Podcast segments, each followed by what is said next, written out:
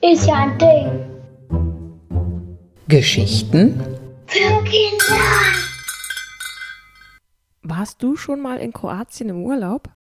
Traumhafte Küsten mit glasklarem Wasser, fantastische Berge, angenehme Temperaturen.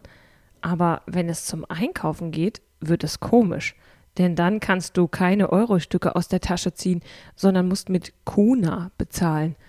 Das ändert sich aber bald, denn top aktuell hat die Europäische Kommission, eine ganz wichtige Gruppe von Menschen aus ganz Europa, entschieden, dass ab dem 1. Januar 2023, also nächstes Jahr, der Euro in Kroatien eingeführt werden soll.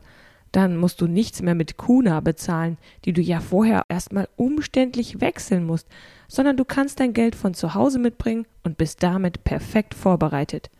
So eine Änderung der Währung, so nennt man das Geld in einem Land, ist wirklich etwas Besonderes.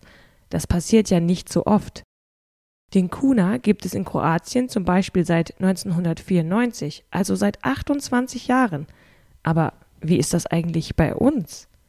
Unsere Währung ist der Euro, aber ich verrate dir jetzt mal was. Ich bin schon so alt, dass ich früher noch mit einer anderen Währung bezahlt habe, nämlich mit der deutschen Mark. Deshalb habe ich als Gegenstand für den Podcast heute auch dieses Euro-Stück ausgesucht. Es steht für einen ganz besonderen Wechsel einer Währung in Deutschland und auch in anderen Ländern. Dieser Wechsel fand vor 20 Jahren statt. Zum 1. Januar 2002 ist bei uns in Deutschland der Euro eingeführt worden. Das war vielleicht aufregend. Schon Ende 2001 konnte man sogenannte Starter-Kits ergattern, also jeweils ein ganzes Set an Euromünzen. Weißt du, welche es alles gibt? Für 20 deutsche Mark bekam man 10,23 Euro. Viele hatten den Eindruck, dass sie nun weniger Geld hätten, denn 10,23 Euro sind ja nur ein kleines bisschen mehr als die Hälfte von 20. Und viele hatten auch das Gefühl, dass Dinge, die vorher 2 Mark gekostet haben, nun nicht einfach 1,02 Euro kosteten, sondern gleich mal 1,20 Euro, also teurer waren. Außerdem hatten sich die Deutschen nach stolzen 73 Jahren so sehr an die deutsche Mark gewöhnt, dass viele sich nicht davon trennen wollten. Du siehst, nicht alle fanden es so aufregend wie ich, sondern regten sich eher auf. Dabei sehen unsere Euromünzen und Scheine doch eigentlich ganz schick aus, oder?